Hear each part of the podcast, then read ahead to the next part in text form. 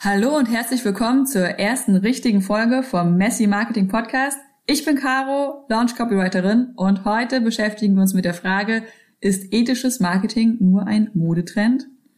Fangen wir erstmal an zu sagen, dass Marketing-Ethik schon immer ein Thema war. Es war quasi schon, ne, seit es Marketing gibt, gibt es auch die Frage, die Gegenfrage dazu, ist das hier eigentlich alles ganz geil, was wir machen? Aber meines Erachtens nach ist es in unserer Online-Marketing-Bubble im letzten Jahr nochmal sehr groß geworden. Und damit meine ich vor allem diese Bubble aus Online-UnternehmerInnen, die ähm, Online-Kurse, ihre Dienstleistungen online und sowas anbieten, Online-Coachings und so. Und da habe ich das Gefühl, dass dieses ganze Thema um ethisches Marketing, ehrliches Marketing einfach rapide zugenommen hat. Ich sag mal, vielleicht hat so angefangen noch mal ganz doll mit Online-Marketing so vor fünf Jahren, ähm, aber im letzten Jahr habe ich das Gefühl, es ist wirklich so an jeder Ecke. Jetzt möchte ich gerne da ein bisschen reinsteigen. Ist es jetzt alles nur irgendwie, um so ein bisschen auf so einen Buzzword-Trend aufzusteigen? Oder gibt es da wirklich einen, ist es überhaupt nur ein Trend? Ähm, und wenn ja oder wenn nein, was heißt das für die Zukunft? Meine Vermutung, warum das so sehr an ähm, Bedeutung gerade zugenommen hat, wie gesagt, zumindest in meiner Auffassung, ist, dass sich so viele Online-UnternehmerInnen inzwischen mit Marketing auseinandersetzen mussten und auch halt beide Seiten sehen, weil wir stehen ja immer auf beiden Seiten. Wir sind ja immer nicht nur Verkäufer und Marketer, sondern wir sind ja auch immer in Bezug von anderen, ähm, also ne, einfach im normalen Alltag ja auch die Käufer, auch die Leute, denen Werbung ausgespielt wird. Das heißt, wir sind jetzt nicht nur an der Stelle, ähm, dass wir uns über halt Werbung ärgern, weil wir alle starten ja von der äh, Sicht des Käufers, dass uns quasi Werbung ausgespielt wird und wir halt irgendwie mit Werbung konfrontiert sind, uns damit auseinandersetzen, wie ernst wir das nehmen, äh, wie wir mit dieser, also ne, so eine gewisse Kompetenz damit entwickeln, wie wir mit Werbung umgehen, sondern wir sind jetzt auch in der Position selber solche Werbung zu kreieren. Und dann fängt man natürlich an, sich erstmal Gedanken darüber zu machen, okay, was will ich hier eigentlich machen? Finde ich jetzt alles so gut? Wie kann man es vielleicht anders machen? Und naja, auch so ein bisschen sich davon abzugrenzen oder vielleicht sogar zu verteufeln, was andere machen.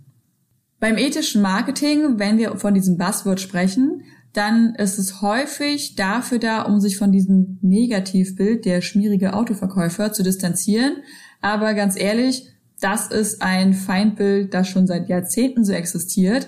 Und ja, wie gesagt, finde halt viele von diesen Selbstständigen, von uns Selbstständigen und Online-UnternehmerInnen sind jetzt halt damit das erste Mal damit konfrontiert, sich zu verkaufen. Ähm, aber ich finde, äh, ne, die Frage von wegen diese Distanz zu diesem Feindbild der schmierige Autoverkäufer. Ich habe das Gefühl, darum geht's schon gar nicht mehr, dass es, ähm, also ne, davon wollen wir uns sowieso alle distanzieren. So will sowieso keiner verkaufen, weil wir auch alle wissen, von einem schmierigen Autoverkäufer verkaufen wir nichts. Und wenn ich von einem schmierigen Autoverkäufer kaufe, dann bin ich dumm, dann habe ich mich reinlegen lassen. Und natürlich wollen wir so nicht auf unsere KundInnen äh, wirken. Wir wollen nicht denen das Gefühl geben, wenn du auf mich reinfällst, dann bist du dumm, dann hast du dir von mir was aufschwatzen lassen. Deswegen distanzieren wir uns davon. Aber meines Erachtens nach geht bei der Frage nach ethischem Marketing inzwischen das schon darüber hinaus. Also ne, das geht nicht mehr nur darum, äh, den Leuten zu sagen, wie hey, äh, ich will nicht nur was aufschwatzen, sondern man kann da noch ähm, viel weiter ins Detail reingehen. Ja, da kommen wir jetzt innerhalb der Folge zu. Ich möchte wirklich nochmal gerne dein Bewusstsein dafür schärfen, wie sehr wir, also du und deine KollegInnen innerhalb von dieser Online-Business-Bubble auf beiden Seiten stehen. Weil uns werden ja wirklich die ganze Zeit konstant Sachen verkauft und wir verkaufen Sachen.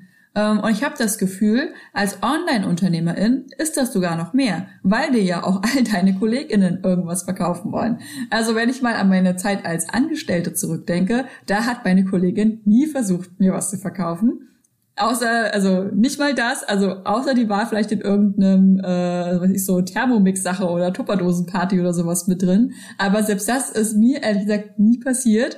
Ähm, und jetzt habe ich das Gefühl, dass alle Leute, mit denen ich zusammenarbeite, ja selber auch irgendeine Dienstleistung haben, die vielleicht für mich auch spannend sein könnte. Und man muss sich die ganze Zeit fragen, will ich hier investieren oder nicht? Und man kann gefühlt fast mit niemandem mehr interagieren, mit niemandem eine kollegiale Beziehung haben ohne auch zu hinterfragen, möchte ich von dieser Person etwas kaufen oder möchte sie vielleicht von mir etwas kaufen.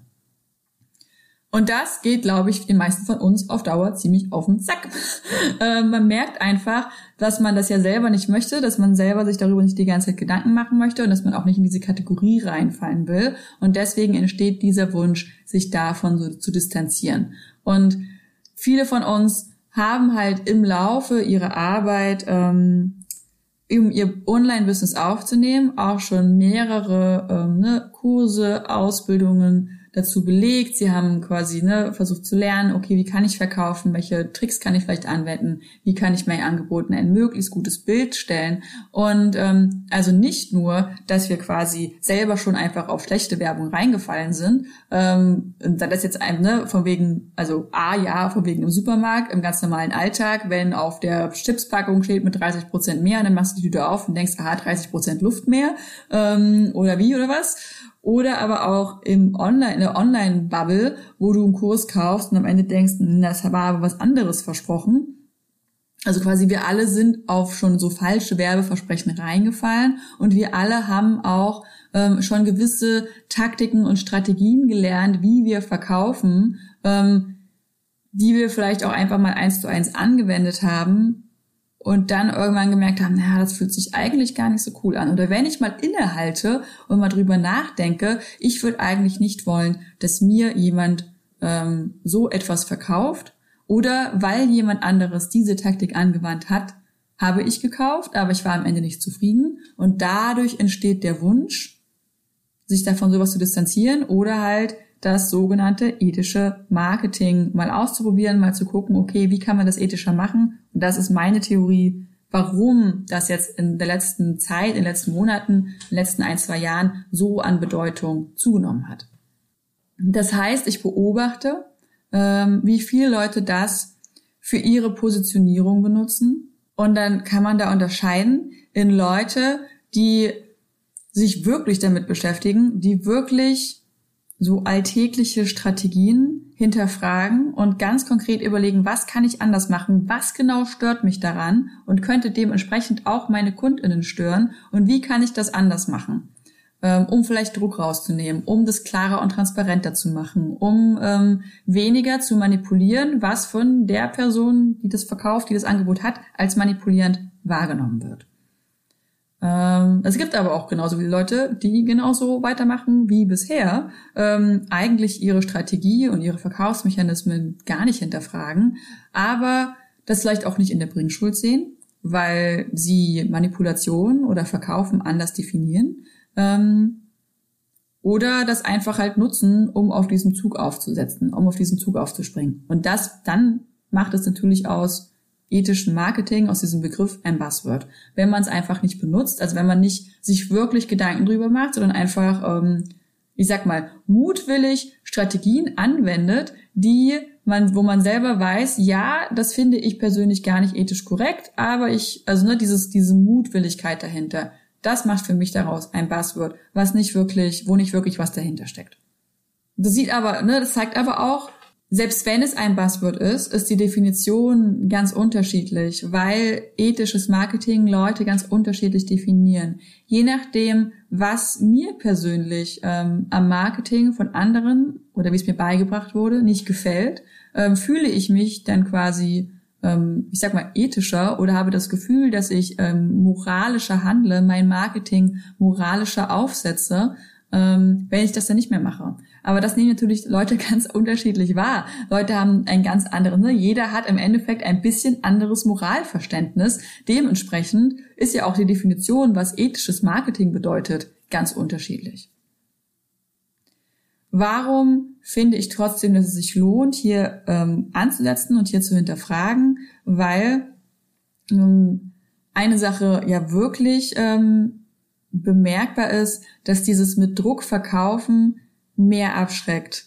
Ähm, wenn du mit Druck verkaufst ähm, oder man bei dir merkt, dass du die Leute, ich will nicht, will dich nicht da erst in die, in die Kiste mit reinstecken, aber wenn man merkt als Kunde oder als Kundin, dass man bei einem Dienstleister oder bei einem Online-Produkt ähm, auf etwas reingefallen ist ähm, oder wo quasi das, das Versprechen vorher schöner ist als das Ergebnis danach, dann büßt man natürlich auch Vertrauen ein. Wenn ich das Gefühl habe, ich werde als Kundin ja mit Druck in einen Kauf ähm, getrieben, dann löst das Vertrauen ein.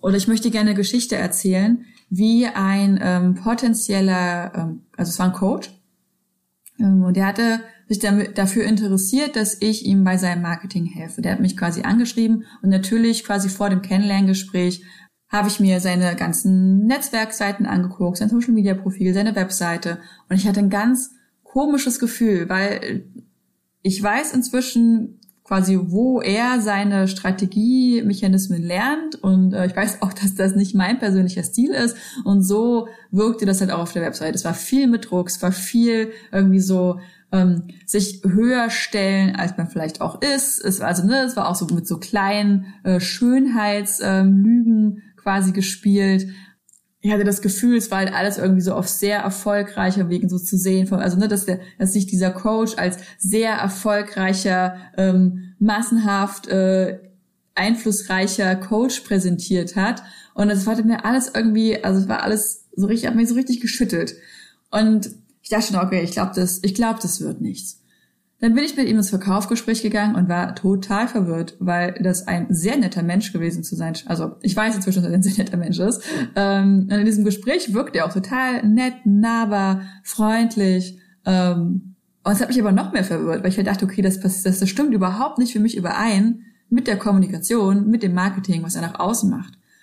Ich habe den Auftrag deswegen nicht angenommen weil das für mich einfach nicht gepasst hat. Es hat sich für mich unstimmig angefühlt und ich hatte das Gefühl, dass das halt auch nicht der Art und Weise entspricht, wie ich Marketing mache und wie ich gerne meine Arbeit machen möchte. Ähm, ein Kollege von mir, ich habe ihn weiterempfohlen an einen Kollegen von mir, der mit ihm zusammenarbeitet und darüber habe ich so ein bisschen mitbekommen, einfach wie menschlich und wie toll dieser Coach ist. Also es ist wirklich jemand, der ein Herz aus Gold hat und der sich das so versaut in seinem Außenauftritt durch einfach die komplett falsche Marketingstrategie. Ähm, und da finde ich halt, ne, da ist es irgendwie, ich sehe es, ich sehe es inzwischen als Pflicht ähm, von jemandem, der anderen Leuten dabei hilft, quasi eine Marketingstrategie, eine Kommunikationsstrategie zu aus, auszuarbeiten, dass es halt natürlich auch mit der Person übereinstimmt, mit den Werten übereinstimmt.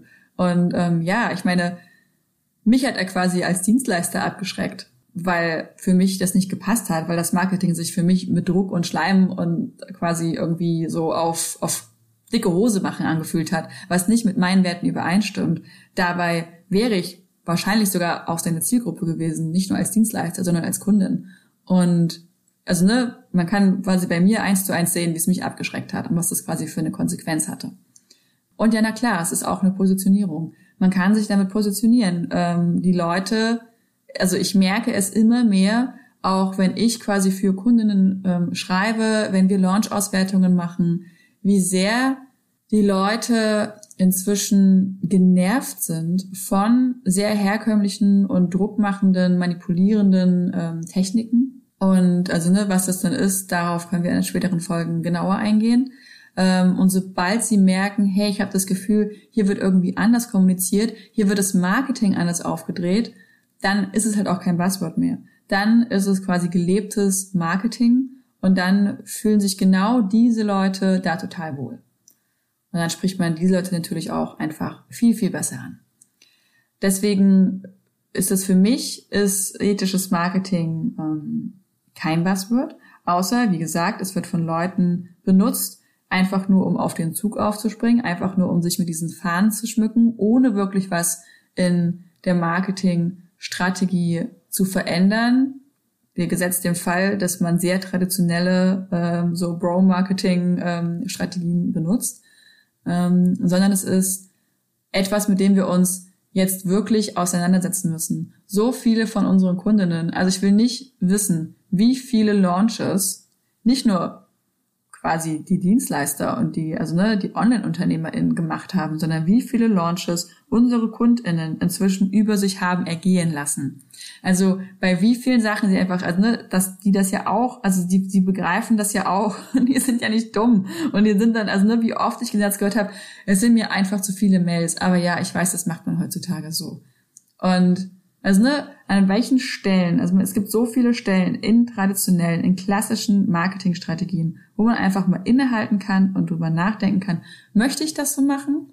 Entspricht das meinen Werten? Ähm, ist es abschreckend oder ist es gut für meine Zielgruppe? Und wie kann man es vielleicht anders machen? Ähm, wo ist da vielleicht auch so ein bisschen Kosten-Nutzen-Effekt? Ähm, von wegen, ja, es nervt vielleicht ein paar, aber der Nutzen ist einfach zu groß. Und da gibt's in vielerlei Hinsicht, wie ich vorhin schon gesagt habe, Menschen haben unterschiedliche moralische Kodexe. Das heißt, da gibt es nicht immer Ja- und Nein-Antworten. Ähm, aber deswegen ist das Thema so spannend. Und deswegen widmen wir uns in diesem Podcast darum. Ähm, so, das war quasi meine fünf Cent zur Frage, ob ethisches Marketing nur ein Buzzword ist. Ähm, ich bin Caro und ich wünsche dir einen schönen Tag und wir hören uns. Bis bald.